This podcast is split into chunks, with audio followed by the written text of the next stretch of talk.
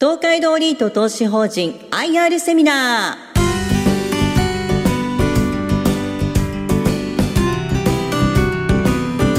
ー。この番組は証券コード2989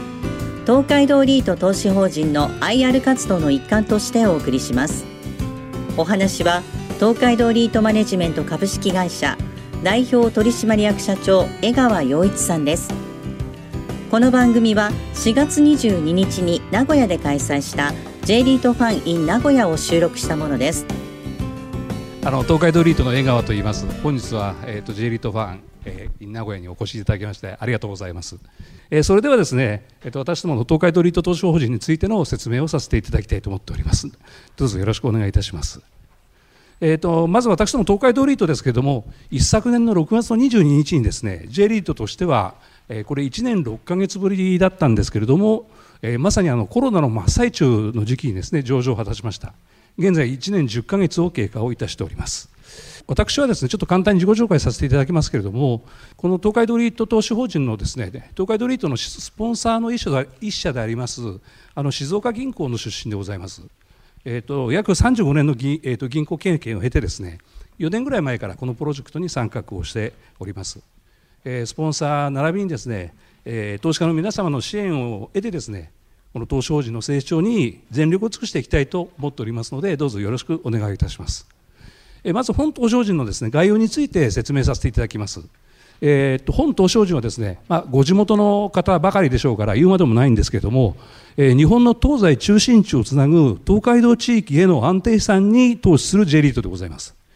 えー、東海道はですねご承知の通り古来より日本経済の中心であった大阪、京都と江戸時代以降もう一つの中心地となった東京をつなぐ役割を果たし、えー、人物が行き交う日本の大動脈としてですね発展してまいりました。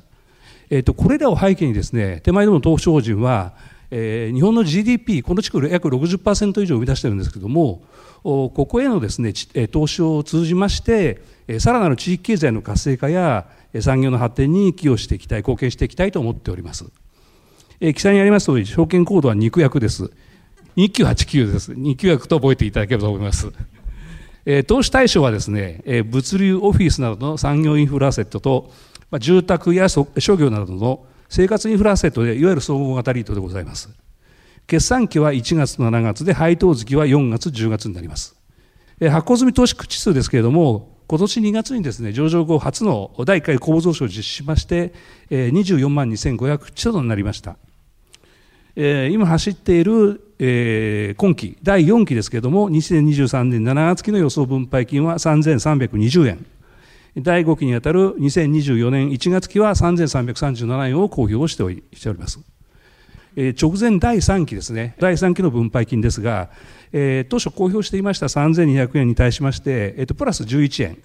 えー、前期比ではですね、プラス141円の増配とさせていただきました。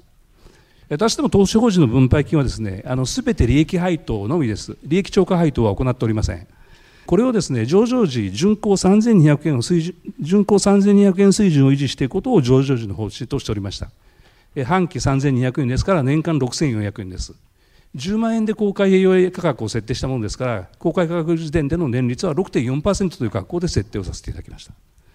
えー、今年2月のですね第1回公募増資後、えー、こと税効果等がですね剥落する第6期以降の巡航分配金水準ですけれども、えー、当初上場時3200円について、えー、半期3200円、年間6400円という格好で、えー、とお話しさせていただいたものをですね、えー、これをですね、えー、半期3300円弱、えー、年間でですね、6400円のものを6500円から6600円水準を目指して運用を行っていく方針でございます。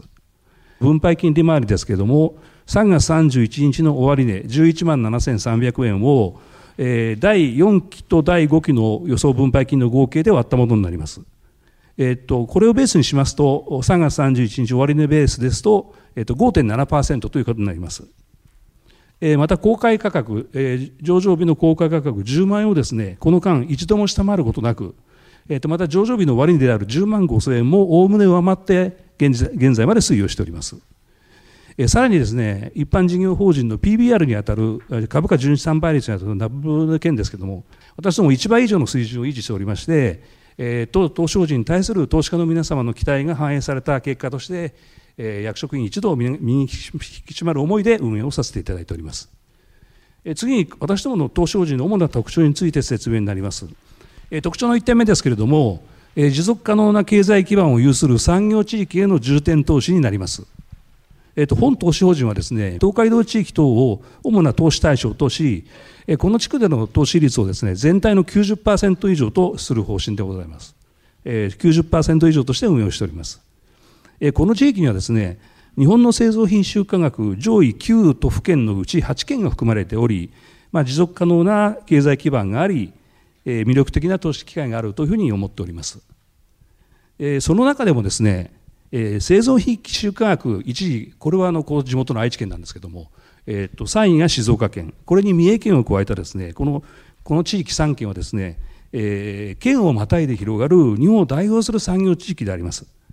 えー、そのためにですねそれを理由にしですねこの3県合計でのですね投資比率を全体の60%以上として、えー、重点的に投資していく方針でございます。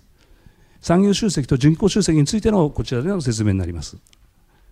産業地域であります静岡、愛知、三重、この3県は、えっと、全国の製造品出荷額の23%を占める、約4分の1がこの3県で占めておる、日本を代表する産業地域であります。これは市区町村別の製造品出荷額を示しておりますが、ここに記載している上位 40, 40位までのうちにですね、この3県でですね、17の市町村が占めております。あのここの愛知県は、えっと、全国8位でランクをされておりますけれども、非常に産業が集積しているということは見て取れるかと思います。この静岡、愛知、三重、この3県やその周辺ではですね、第二次産業の割合が高く、この産業に従事する人々が地域の経済を支えているということが見て取れるかと思います。このようにですね、不動産投資の観点から見ましても、産業アセットの投資機会が期待できる地域であると私ども考えております。この産業集積と人口集積に支えられた安定的なポートフォリオによる成長になります。えっと、今年実施しました第1回公,、えー、公募増資後で取得する物件を合わせた用途対象別のポートフォリオになります。住居や商業などのいわゆる生活に関連するものを生活インフラアセットと定義させていただいて、これが51.5%。物流だとかオフィスなどの産業関連の物件を産業インフラアセットと呼ばさせていただいて、こちらが48.5%の構成となっております。地域別の比率を掲載しておりますけれども、取得価格ベースでいきますと、静岡県が45.8%、愛知県が35.3%、三重県18%、18.9%となっておりまして、えー、と第1回公募増資もですね、この3県で100%のあを確保しております。NY 利回りですけれども、こちら5.5%になります。簡単に言いますと、不動産物件から得られる利益を、えー、取得価格で割った数字になります。全体 PML 値っていうのがあるんですけども、えー、とこちらですね地震のポートフォリオ PML という格好でも呼ばれてますけれども、えー、と建物の使用期間中で予想される最大規模の地震に対して、まあ、予想される最大の物的損失額が損失額がその被災前の状況に復旧するために必要なコストの割合のことを言います。えー、これはですねほぼ全ての投資法人がえポートフォリオ全体、ポートフォリオ全体の PML 値を、えー、公表しております。え当リートのですね全体 PML 値はですね2.5%ということで J リートの中でも遜色がない値で、えー、建築上の被害は軽度で簡単に修復が可能であるという評価を受けております、えー、続いてポートフォリオの内容について説明させていただきます、えー、いくつか物件がありますけれども本日はあのえっと、こちらの、えっと、名古屋でやっておりますので、地元の物件について説明させていただきます。えー、ファミリー向けのロイヤルパークス千草ですね、鶴舞駅からイオンタウンを抜けて、イオンを抜けて、千草駅に行く途中にある、えー、総コスで約180個強の大型のファミリーレジになります。単身者向けでも1戸当たりの面積がこれ32平米と広いんですが、えー、丸の内エンブルコートです。久屋大通りから丸の内に抜ける観光街にある物件でございます。えっと、名古屋ではですねワンルームのマンションのが非常に競争が厳しいというふうに言われてますけれども私どもがあの保有しているこの丸の内エンブルコートというのはですね先ほど申しました通り1戸当たりの面積が32平米ということでけちょ少し広めのワンルームです。競合が激しいのはですね大体20平米前後のマンション10戸と言われておりましてこちらとは競合しない物件で安定稼働ができております。引き続きましてですね2月に実施した第1回公募増資により取得する物件の紹介になります。件目はですね、中部国際空港近隣の空港島の中にあります、大型マルチテナント物流施設のセントレアロジスティックセンターの説明になります。え、今年2月にですね、104.7億円、NY 利回りは5.1%という魅力的な水準での出現をできております。え、産業地域のこの地域のですね底堅い需要を背景に、1月末の稼働率は99.3%ということで高水準を維持しております、2件目ですけれども静岡県の物件です、え、清水町配送販売センターといいますけれどもこちらのメインスポンサーである吉コンの開発物件になります。31億円 NY 利回りで6.0%ということでこちらは竣工後の6月1日に取得する予定でございます。この清水町っていうところはですねあまりごごあのご存知のない方も多いかと思いますけれども、え、静岡県東部の主要都市である、え、沼津市から三島市に広がる産業集積を背景にしたこの地域はですね県内随一の人口集積エリアであります。えっと、もともとこの土地はですね青果市場跡地であったことから人口集積を睨んだカテゴリーキラーの配送販売に適した立地であるというふうに考えております。えっと、物流施設だとかですね住宅だとか底地を組み入れたリートはコロナ禍であっても底堅いキャッシュフローを背景に安定的なポートフォリオとマーケットから評価されておりました、えー、手前でも東海道リートはですねこのポートフォリオにおける物流住宅底地の比率が約8割半ばを占めておりえこれは現在上場している資産規模2000億円以下の複数用途リートとの比較でも最も高い割合となっていますえこのようなですね、安定的なポートフォリオが生み出す安定したキャッシュフローにより、安定した分配が可能であるというふうに考えております。特徴の3点目であります、スポンサーの豊富な知見を生かしたサポートについての説明になります。メインスポンサーのヨシコンの説明をさせていただいております。ヨシコンはですね、えっ、と、もともとコンクリート二次製品の開発、製造販売をやっていた会社なんですけども、えっ、と、現在はですね、東証スタンダード市場に上場する総合デベロッパーとして、東海道地域において不動産の運用開発を行っている会社でございます。静岡市葵区に本社を構えておりまして、私ども東海道リートマネジメント、資産運用会社への出資比率は55%です。えーと、本投資法人、投資法人への収支比率は約9%となっております。えーと、サブスポンサー8社についての説明をさせていただいております。えーと、物流系スポンサーとして、鈴代さん、清和海運さん、インフラ系スポンサーとして、中部電力未来図さん、静岡ガスさん、金融不動産系スポンサーとして静岡銀行、静岡不動産、それから産業に産業系スポンサーでは旧地建設、日本国土開発様、以上8社がサブスポンサーでございます。えーと、このサブスポンサーの資産運用会社への出資比率ですけれども、吉コン55%次の次の第2位の株主は中部電力未来さんで10%保有いただいております。その他静岡銀行ほか6社で各5%の株主構成となっております。えー、続いて特徴の4点目である CRE ニーズを捉えたパイプラインの進化について、えーと、CRE 戦略っていうのはですねあのご承知の方も多いかと思いますが、えー、企業価値を向上させるという観点から不動産を扱うことでございます。えー、例えばですね保有しているだけで稼働率が低い未利用の不動産を本業に生かせるような資産に、えー、変えるなどの取り組みが、まあ、代表的な CRE 戦略として挙げられます。えーと、手前どもの東海ドリートはですねこのまさにこの東海地域に根ざしたスポンサー9社のネットワークを最大限に活用しまして、えー、ヨシコンを中心とするスポンサーが積極的に産業地域の企業にこの CRE 提案を行うことでパイプラインを拡大進化させていきたいなというふうに考えております。え、引き続きまして、え、特徴の5点目の強固な連打フォーメーションにより支えられた安定的な財務基盤についてこちらはですね、えーと、今回の公募増資で取得する最後に取得する6月1日時点での財務内容になります。えーと、メインレンダーはですね、みずほ銀行と静岡銀行です。えー、静岡銀行は本島精進の先ほど説明させていただきましたが、スポンサーでもございます。えー、社長の私、笑顔の出身校でもありまして、今後も、えー、このみずほ銀行、静岡銀行のメインレンダーを軸に、メガバンク、地銀をはじめとしたフォーメーションを、まあ、強化していきたいと考えております。えーと、なお今回の公募増資によってですね、えー、SBI 新生銀行さんと三菱 UFJ 銀行さんを新たに招聘することができました。この J リートの J リート優勝のですね理解が深いこの2校の参加は安定した財務基盤がさらに進化したというふうに考えております。主な財務指標は記載の通りですが、えっと、借入期間は長期化を施行して、今回の公募増資に伴い期間を5年をメインに79億円を調達いたしました。今後もの借り入れの長期化だとか分散化に努め適切な LTV をコントロールしつつ機動的な保険取得なども実施していきたいというふうに考えていますなお総資産 LTV というのはですねご承知の方もいるかと思いますがえざっくり言いますと総資産に占める借入金の比率を言います。え次にメインスポンサーのよしであるヨシコンの開発計画について紹介をさせていただきます。黒いプロジェクトの紹介をさせていただいております。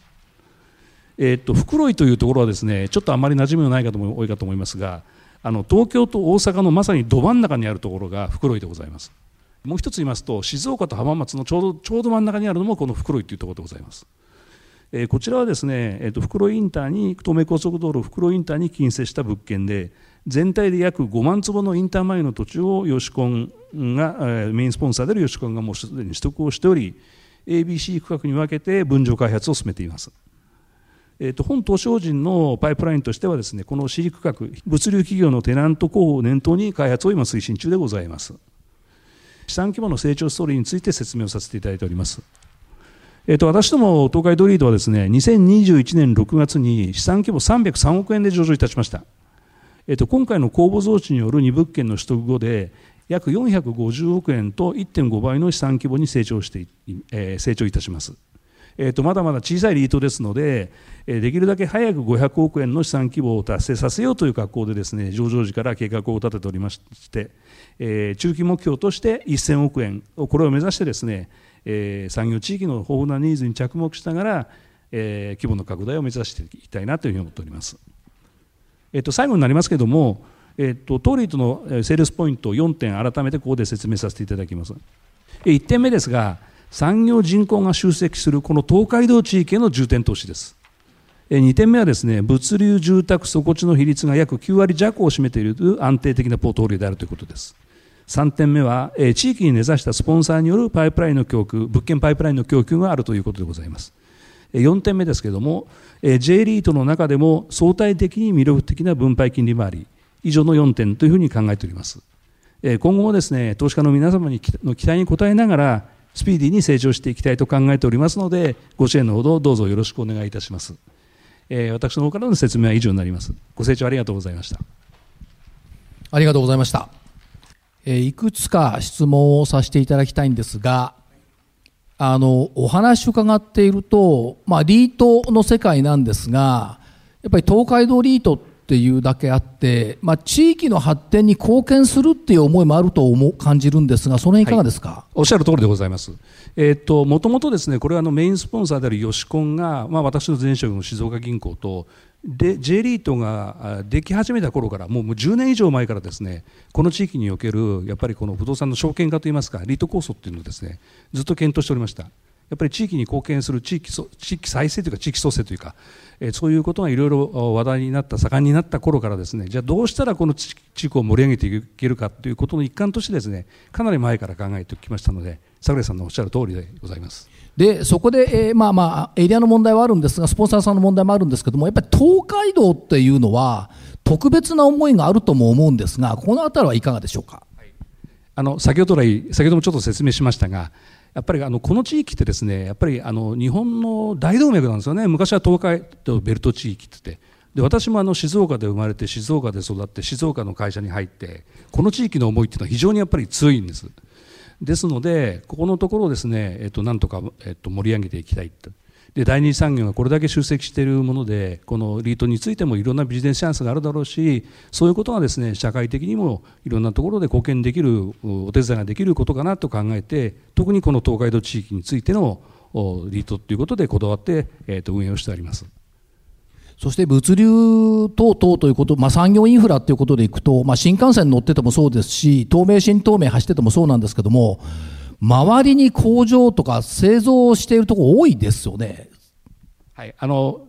第二次産業があのに従事する人が多いというのを先ほどページで説明させていただきましたけれどもあの製造業がこの地域を支えているというようなこともあってですね産業があるところに人は集まるということはありますのでこの辺りのところがですねますます活性化されればですねもっともっと良い地域になるというふうに私ども考えております。あとまあ逆にこのあのこれ日本全国そうだと思うんですけども、まあ、特にそのこのエリアですと海に面している部分もあるんであの地震っていう部分ってどうお考えなんでしょうかっていうのも伺っておきたいんですが。はいあの地震については先ほど、えーと、地震の PML のところで説明をさせていただきました手前ども2.5%という格好で低い割と低めの評価というか低い評価をいただいております。でもちろんあの建物は身体基準だとか、えーと、と諸々要件を満たしているものばかりでございます。これはあの私どもだけではなくて J リートの会社がすべてそういう格好で、えー、物件を保有しております。で新しいその物件を開発していく時もですねやっぱりハザードマップを当然気にしながらとか、物件についてもですね、この PML 値をこれ損害保険会社さんに出していただいてるんですけどもその件を意識しながらですね、慎重にやっていきたいやっているということでございます。海に近いところで一番近いところはどこかというとあのセントレアロジスティックセンターってまさに中部国際空港の空港島の中にある物件なんですけどもここのあの実は建物の PML っていうのはですね2%もいってなくて非常に低いんですね。結構ハイスペックな耐震構造もありましてで、えー、以前、えー、関西国際空港がちょっと水浸しになっちゃったようなことがあったかと思いますけどもあれを受けてですねこの中部国際空港の空港島もですね少し底上げ底上げっていますか床上げをしていたりとかですねえー、っとこの建物もセントリアロジスティックセンターもそのあれほどの津波が来ても耐えられるような建物に被害が及ばないような床を上げておりますのでそういった対策をしてですね、えー、物件に影響が出ないように運営をしております。ありがとうございます。あと海もそうなんですが、もう東海道っていうと海ばっかり印象に残るんですが、山の方もありますよね。そうは言っても。そういうふうな考えでよろしいんですか？あ、同じ考えで結構でございます。やっぱりあのハザードマップを常に意識しながら開発とか取得に当たっております。はい。ちょっともう一つあの三重県っていう部分があのいなべとか入ってきてるんですが三重のあの高速道路網の発達もすごいんですが、はい、交通量も増えてますよね。増えてますね。はい。これはまさしくそういう発展するエリアというお考えでよろしいでしょうか？はい。あの三重はですねもともと静岡県愛知県三重県というのは海沿いに産業がこうずっと県をまたいで広がっている地域というのは皆さんも分かっていると思うんですけどもあの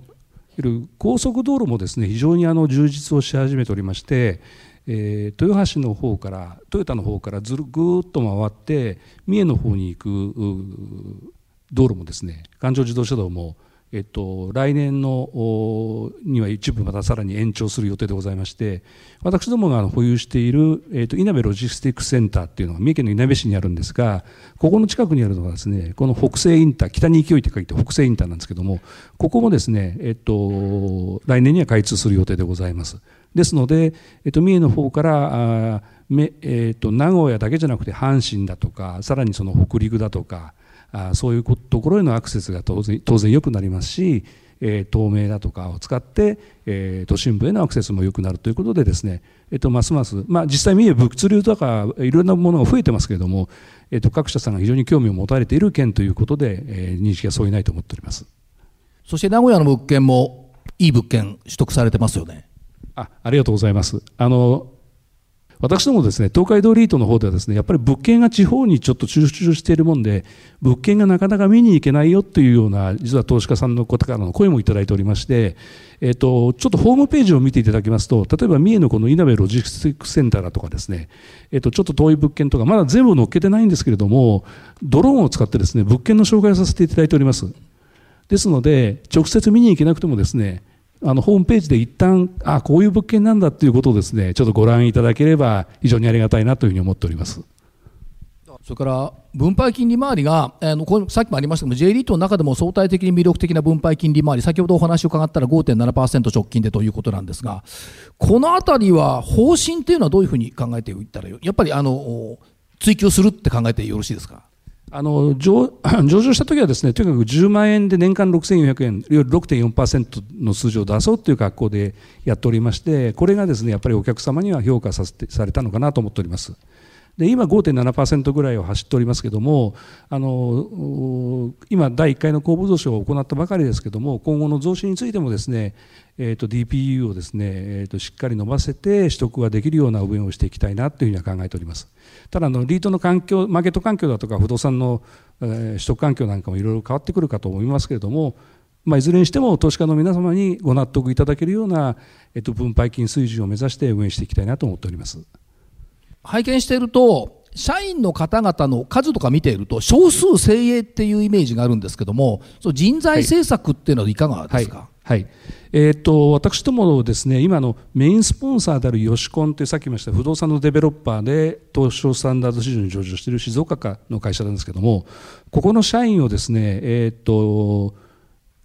定期的にこう出向で、え、仕事を覚えさせてそれをまた持ち帰ってよしこんの方で生かしてもらうでまた新しい人を出向して生かしてもらうということをしながらですねグループを挙げてですね人材の育成に注力していこうという格好でやっております。まあ、当然のことなんですけどもあの外部からいろんな人を入れてですね新しい血を入れて、え、やっていこうということなんですけどもあのグループの中でとにかく人材の育成に努めていこうという方針で今やっております。やっぱりそのリートの世界も、まあ、IT と同じように人材っていうのはすごい今重要だと思うんですけども、まあ、そういった意味で人材は集まっているというふうな認識でよろしいでしょうか？はい、あのおかげさまもちましてですねあのこういうリートができたということはですね地元の不動産会社さん地元の不動産会社ですねあの全国の不動産会社さんからですねいろいろ物件の紹介もこの地域に特化したリートということで今まではどこに持って行っていいんだかわからないようなそういう物件を持ってきてうちあのうちの方に持ってきていただいているというケースも増えておりますしあのこういうリートで働きたいという人もですね増えておりますので、えー、今後には今後にぜひ期待していただきたいなというふうに思っております。あと今後の物件の取得っていうのはやはりその先ほど伺いましたけども生活インフラ産業インフラこういう比率でいかれるというふうに考えておいてよろしいんでしょうか、はい、あのスポンサーの開発物件がですねあの住居だとか商業施設だとかいわゆる産業関係の物流とかによらずにですねいろんなものをやってますのでリートとしてやっぱりあの取得して、えー、もういいかなという物件についてはですね、えー、と特にこだわらずにどっちかにこだわらずに取っていきたいなというふうに思っております。でもう一つはですねやっぱり私どもあの静岡愛知名のこの特に注力していこうっていう格好でやってますし、えー、東海道の中で一応東京とかですね大阪も投資対象地域として考えておりますが、えーと、入札とかですねビットを使ってですね物件を低くしても取り行こうということはさらさら考えていません。えー、とできる限り分配金を維持するためにですねスポンサーの開発物件を中心にそれからこの地元の私ども相対で取得ができる物件を選別しながらですね資産規模の拡大を図していきたいというふうに考えております。ですからそこはやはり先ほどのその地域に根ざしたスポンサーによる物件物件パイプラインっていう部分が生きてくるということです、おっしゃる通りでございます。はい。でだからこそ先ほど4番目にありました魅力的な分配金利回りにもつながると、はい、いうことですね。はい。そういうことでご理解いただければと思います。いいことばっかりですね。ありがとうございます。じゃあ社長今日は肉薬を覚えました。ありがとうございます。皆さんもきっと覚えていただいたんではないかと思います。はい、では、お時間です、えー、ここまでは証券コード2989東海道リート投資法人 IR プレゼン。お話は東海道リートマネジメント株式会社代表取締役社長江川洋一さんでした。大きな拍手でお送りください。